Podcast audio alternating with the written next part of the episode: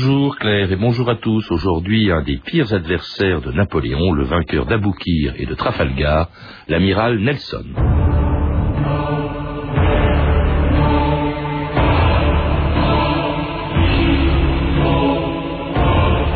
Portsmouth to Admiralty, London. HMS Victory, Admiral Lord Nelson sailed this morning.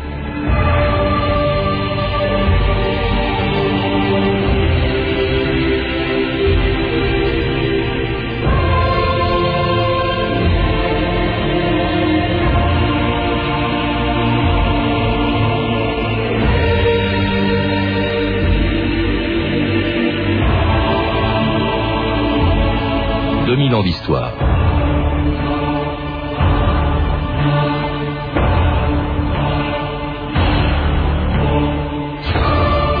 N'en déplaise à certains historiens, il y a des moments dans l'histoire où, pour le meilleur ou pour le pire, le destin d'un peuple peut reposer sur les épaules d'un seul homme.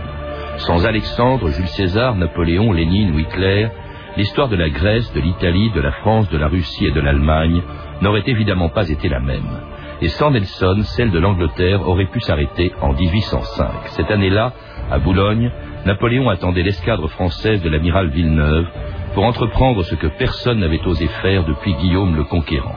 Partir à l'assaut d'une île qui n'avait que sa marine pour se défendre et à sa tête un des plus fabuleux marins de l'histoire, l'amiral Nelson, celui dont la flotte allait obliger Napoléon à renoncer à ses projets de débarquement en Angleterre. Bientôt, cette mer déserte se couvrira de chaloupes pleines d'hommes, de chevaux et de canons. Cap à l'ouest. Que Dieu m'accorde six heures de vent favorable et je suis en Angleterre. Ce n'est pas seulement une question de vent. Il y a cette flotte anglaise qui croise au large. Nos chaloupes de débarquement non, ne sont pas... l'amiral Villeneuve ne va pas tarder. Il remonte d'Espagne avec 74 bâtiments de guerre. Contre la petite cinquantaine qu'on dispose des Anglais, la messe sera vite dite. Oui, peut-être aurons-nous Dieu avec nous, mais les Anglais ont Nelson. Nelson. Nelson, vous avez tous ce nom à la bouche. Qu'est-ce que c'est que votre Nelson Un petit homme juché sur un fatras de bois, de chanvre et de toile qu'on appelle un bateau. Eh bien, Murat, un bateau, ça se coule.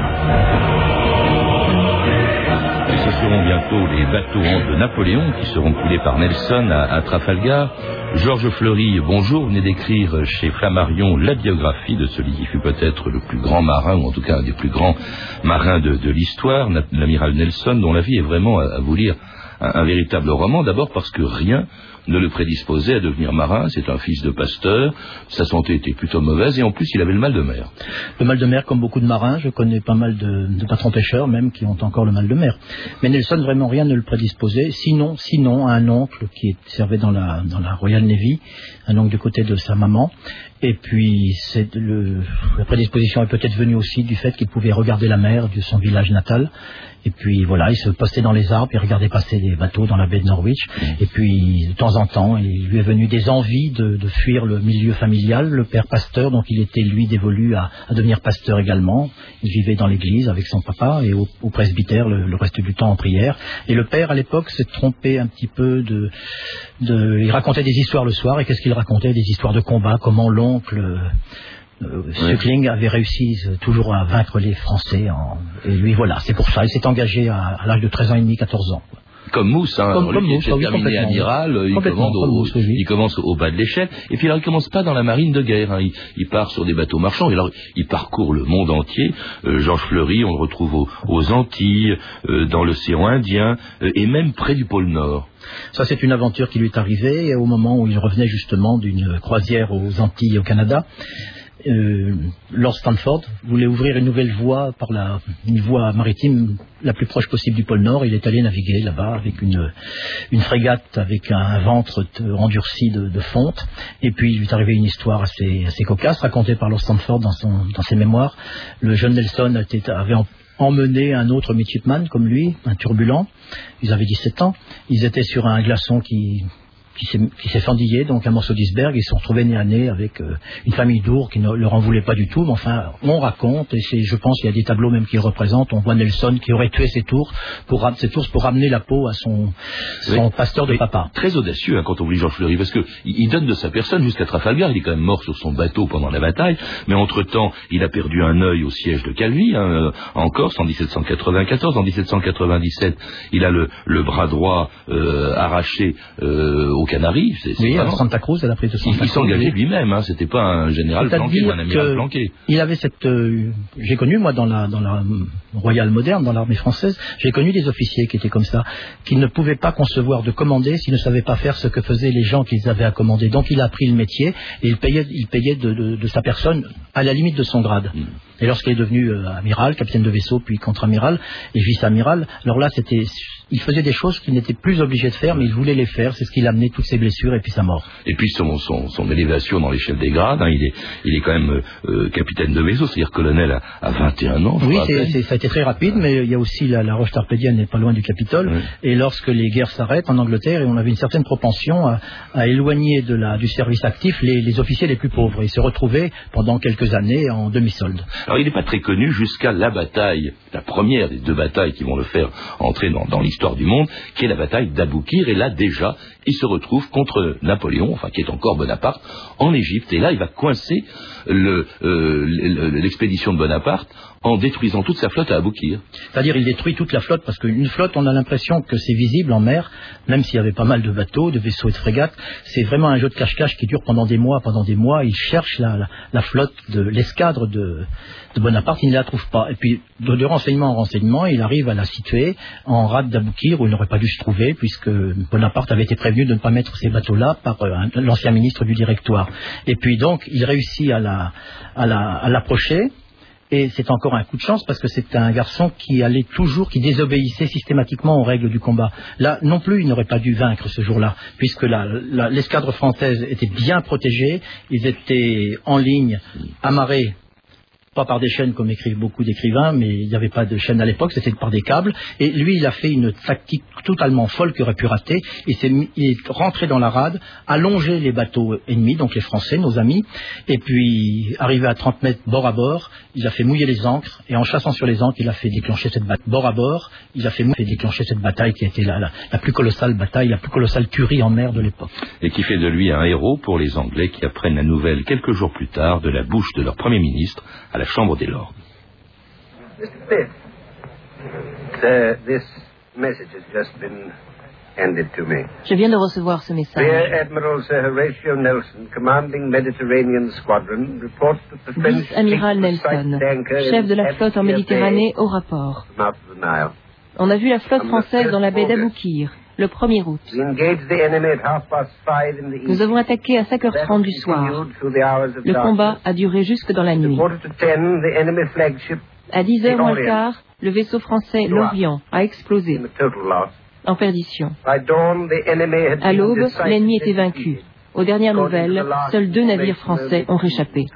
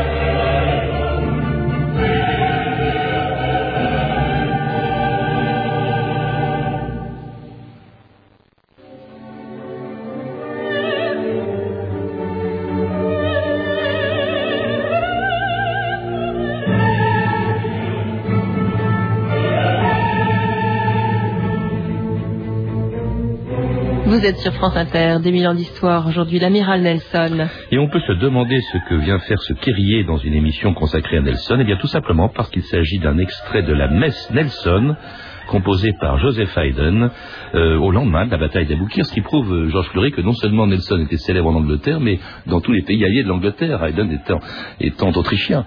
C'est un lendemain qui a duré quand même euh, quelques mois. Mais en tant qu'Autrichien, oui, mais Haydn était aussi à Naples, à la cour Mm. de- du roi de Naples très souvent. Il y avait énormément de grands musiciens, Cimarosa par exemple, qui était emprisonné sous Nelson à l'époque. Et Nelson, la musique ne le, c'était Mm. pas son sa tasse de thé.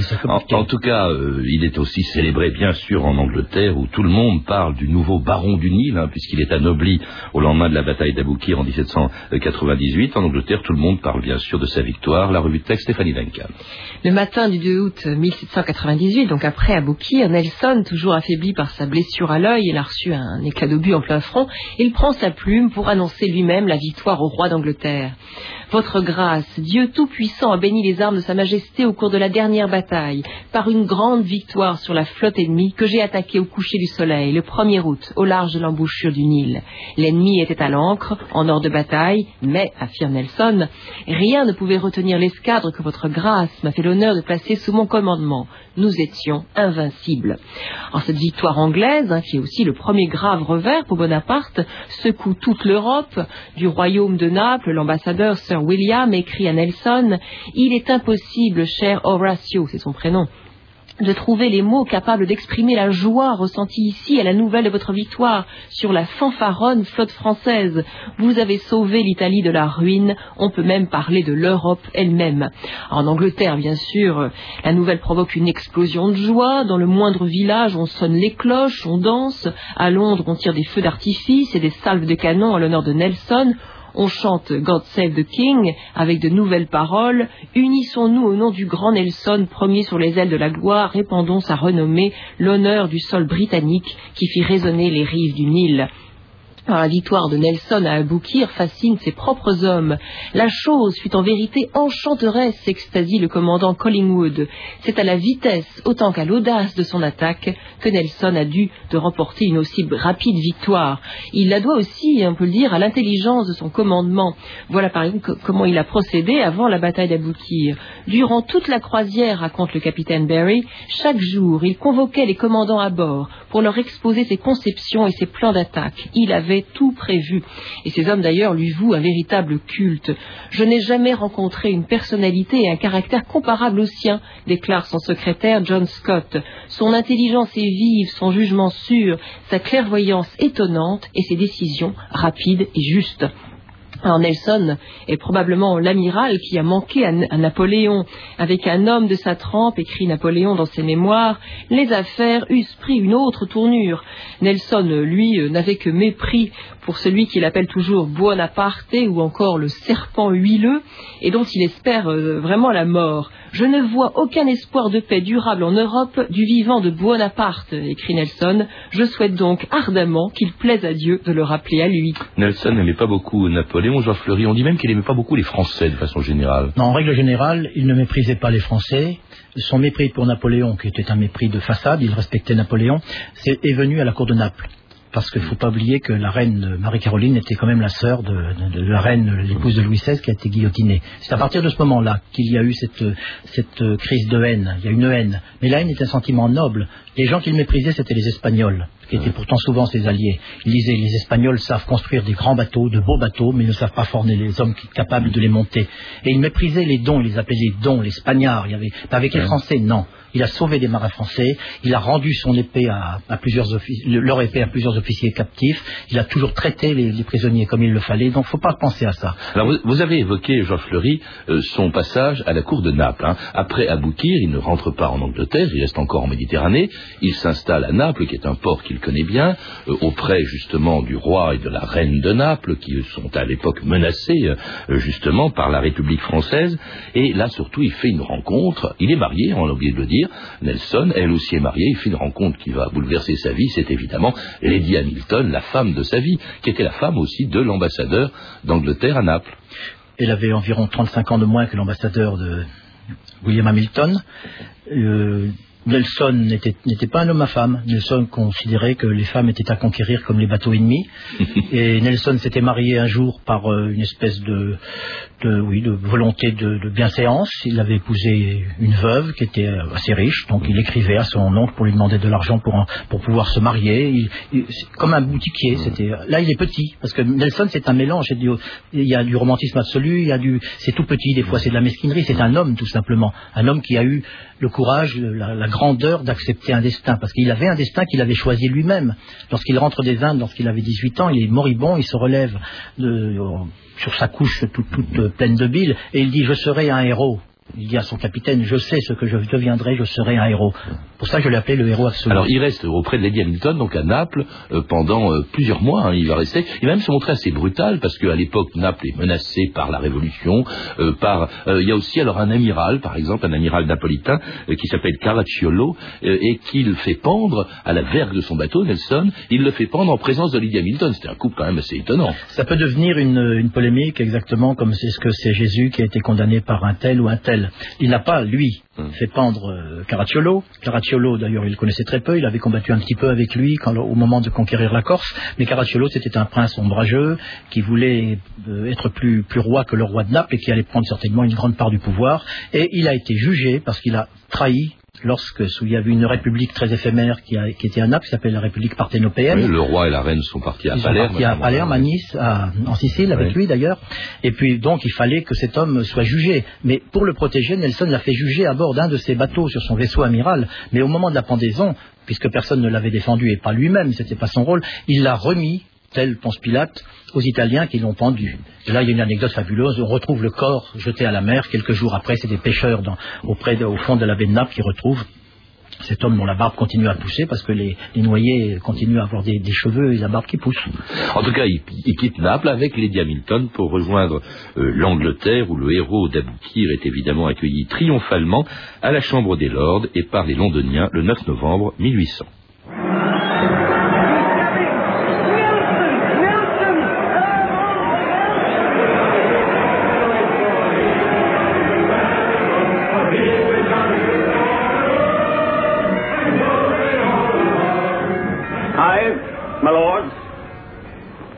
Different countries seen much of the miseries of war. J'ai connu dans bien des pays les misères de la guerre. Aussi, je suis un homme de paix. Yet I would not, for the sake of any peace, Pourtant, même pour la paix la plus avantageuse, je ne sacrifierai pas l'honneur de mon pays. Hitherto, there has been nothing greater known on the continent On n'a jamais rien connu de plus grand sur le continent que la grandeur, l'irrésistible puissance, l'indomptable courage des Britanniques.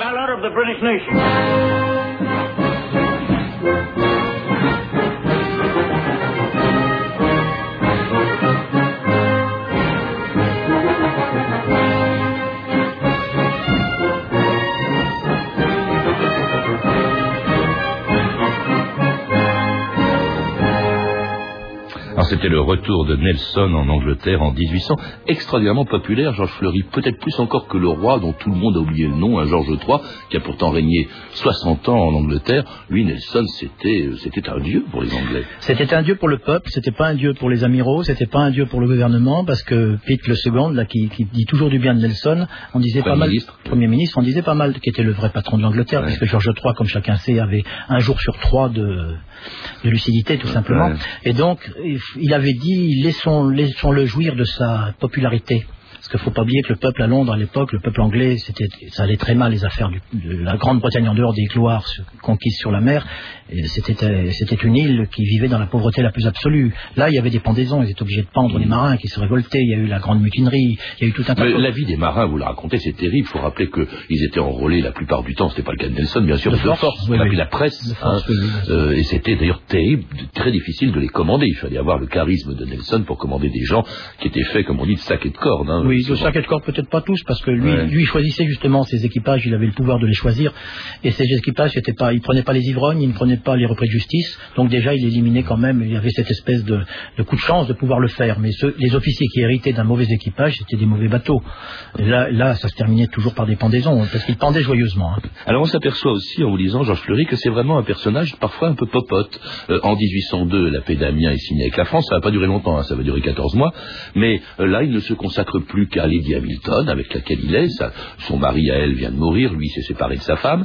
Euh, D'ailleurs ils ont un enfant, euh, tous les deux, une fille qui s'appelle Horatia, hein, le prénom au féminin de, Nelson, et puis euh, ils vivent dans leur manoir de Merton. En fait ils rêvent au fond de raccrocher un peu ses galons ou son épée. c'est une attitude, parce que lui, il pense toujours être utile. Il, joue les Cincinnatus, là.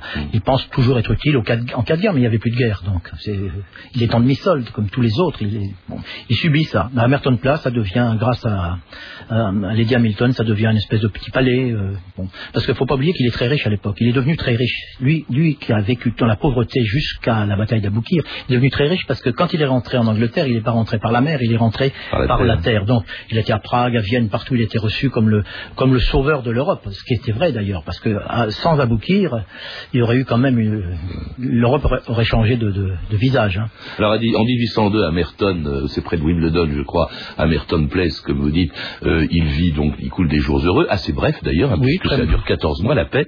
La guerre reprend en 1803 et Nelson reprend du service, bien sûr. On lui confie une flotte et alors là, l'enjeu est considérable parce que Napoléon menace d'envahir l'Angleterre, ce qui est plausible. Napoléon reprend le vieux, le vieux projet d'un corsaire Grandvillet, dont ma ville natale, qui s'appelait Péville-le-Pelé, qui était ministre de la Marine sous le Directoire, qui avait prévu l'envahissement de l'Angleterre. Et le- ce, plan avait été abandonné au profit de l'expédition d'Égypte, parce que les directeurs de l'époque craignaient Bonaparte et se disant il va peut-être euh, ou mourir là-bas ou, ou partir jusqu'aux Indes, aux Indes aux Indes orientales. Et à ce moment-là, euh, voyant ce plan redémarrer, Nelson s'est dit il faut absolument barrer la route, et il a attaqué Boulogne. Et là, il y a la Touche-Tréville, l'amiral de la Touche-Tréville. Le, le seul vainqueur de Nelson, c'est l'amiral de la Touche-Tréville, Mm. qui a réussi à le bloquer et l'empêcher de, Mm. de parvenir à ses fins. Il a détruit une partie de la flotte. Et là, il s'est proclamé, il a proclamé à Londres qu'il était, qu'il avait quand même sauvé, euh, Mm. empêché l'envahissement, ce qui est peut-être vrai, on peut pas le dire. Mais après, il y a sa grande mission, c'est d'aller couper la route à Bonaparte, retourner en Méditerranée. Il y a un grand jeu de cache-cache. Oui. L'amiral Villeneuve Bonaparte envoie l'amiral Villeneuve aux Antilles, oui, Tréville, aux Antilles, et Villeneuve, qui était, le- quand on- tout à l'heure vous parlez de deux bateaux qui se sont sauvés d'Aboukir, était, le, était contre-amiral sur un de ces bateaux. Ouais. Donc Villeneuve avait déjà eu des contacts très sérieux. Alors je, je- je résume, Villeneuve est à Toulon, Oui. la flotte est bloquée par Nelson, et puis Nelson la laisse s'échapper, Villeneuve file vers Gibraltar, il rejoint la flotte espagnole, les Espagnols sont nos alliés, et il fonce d'abord vers les Antilles avant de revenir, c'est sa mission, vers la France pour aider au débarquement. Et là, il y a une course-poursuite entre Nelson et Villeneuve à travers tout l'Atlantique jusqu'aux Antilles. Il part aussi aux, aux Antilles pour, euh, pour, euh, pour pouvoir continuer le commerce de la canne à sucre Oui, mais avec la France. il y a, il y a Bon. cette course-poursuite. Il y a cette course poursuite, Ah. c'est une course, c'est un jeu d'échecs. Et là, je crois que Nelson a battu un record. Il a dû mettre 29 jours pour traverser Mm. l'Atlantique avec toute son escadre. Et il retrouve, à l'endroit où il avait décidé de le, de le prendre, il retrouve Villeneuve au large des côtes portugaises, c'est-à-dire au Cap Trafalgar, qui s'est appelé Cap Trafalgar, qui s'appelait Trafalgar, parce qu'il y avait déjà une bataille avant qu'il avait gagnée, qui s'appelait la bataille du Cap Saint-Vincent. C'est pas loin. Et donc là, c'est le miracle. Villeneuve tombe dans un piège. Au lieu de forcer le passage pour entrer dans- en Méditerranée, parce qu'il y avait trois vaisseaux qui bouclaient, il revient. ayant renoncé, entre-temps, il faut le rappeler, à rejoindre la flotte de Oui, enfin, complètement ça- Napoléon. Donc Napoléon là- renonce à son débarquement et Villeneuve donc se retrouve face à Nelson. Oui, mais Villeneuve, là, il avait mal manœuvré. Il était à Cadix, il repart, il revient. Il- J'ai l'impression quand il était à- tout au nord de l'Espagne, il aurait pu se défiler. Mais courageux, il a cherché la bataille aussi. Il l'a il trouvé, mais malheureusement pas dans le sens où. Alors il une bataille espéré. extraordinaire, sans doute la plus grande, une des plus grandes batailles navales de, de l'histoire, le, le 21 octobre euh, 1805, au large du Cap Trafalgar, la flotte de Nelson, qui est pourtant inférieure en nombre, euh, rencontre la flotte franco-espagnole, et là lui inflige euh, des pertes considérables. hein. Il, y a, il y a eu euh, les deux tiers de, de la, de la flotte française euh, qui, a, qui a disparu. La- les Français ont perdu plus de 3000 tués, contre 400 morts seulement pour les Anglais, et parmi eux, leur amiral Nelson, touché par une balle qui lui traverse l'épaule et atteint la moelle épinière, mais Nelson, blessé, assistera jusqu'au bout à ce qui va être sa plus grande victoire, donc à Trafalgar le 21 octobre 1805.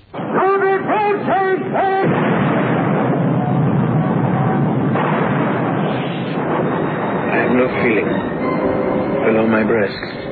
J'ai tout le bas du corps paralysé. J'ai la colonne vertébrale brisée.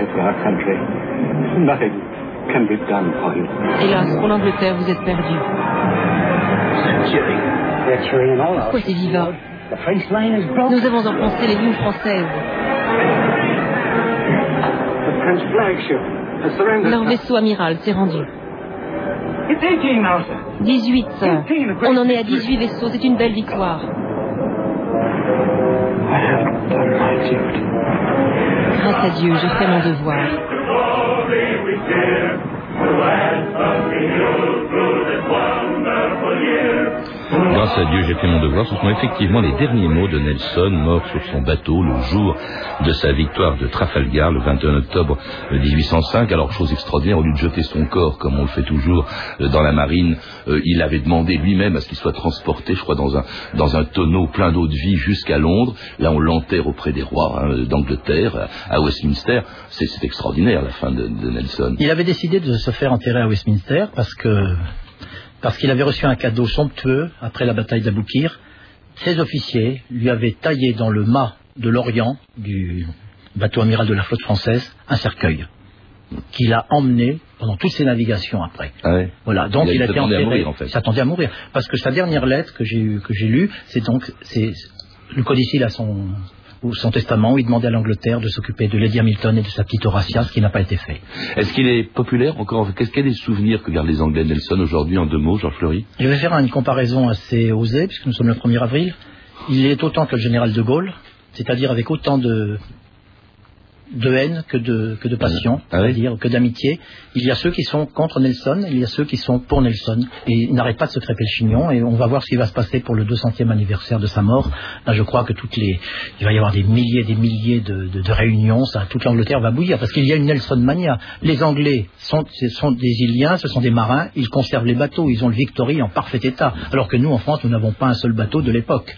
Victory qui était le bateau de Nelson. Alors évidemment, ça se passera sûrement à, à Trafalgar Square, Georges Fleury. Oui. Pour en savoir plus, je recommande la lecture de votre biographie de Nelson, très complète, avec des documents qu'aucun historien n'avait encore ouverts. Une biographie de Nelson, publiée chez Flammarion et signée par Georges Fleury, qui était donc mon invité aujourd'hui. Vous avez pu entendre des extraits des films suivants. Napoléon, un téléfilm de Philippe Simoneau avec Christian Clavier dans le rôle de Napoléon. Le jeune Monsieur Pitt de Carol Reed et Lady Hamilton d'Alexander Corda avec Laurence Olivier, que l'on a entendu dans le rôle de Nelson. Je signale qu'actuellement et jusqu'au 27 août se tient au musée de la Marine, place du Trocadéro, une exposition intitulée Napoléon et la mer, un rêve d'empire, un rêve d'ailleurs brisé, entre autres par Nelson. C'était 2000 ans d'histoire. À la technique, Éric Gérard et Nadège Antononi. Documentation Virginie Bloclenet et Claire Tesser. Revue de texte Stéphanie Duncan.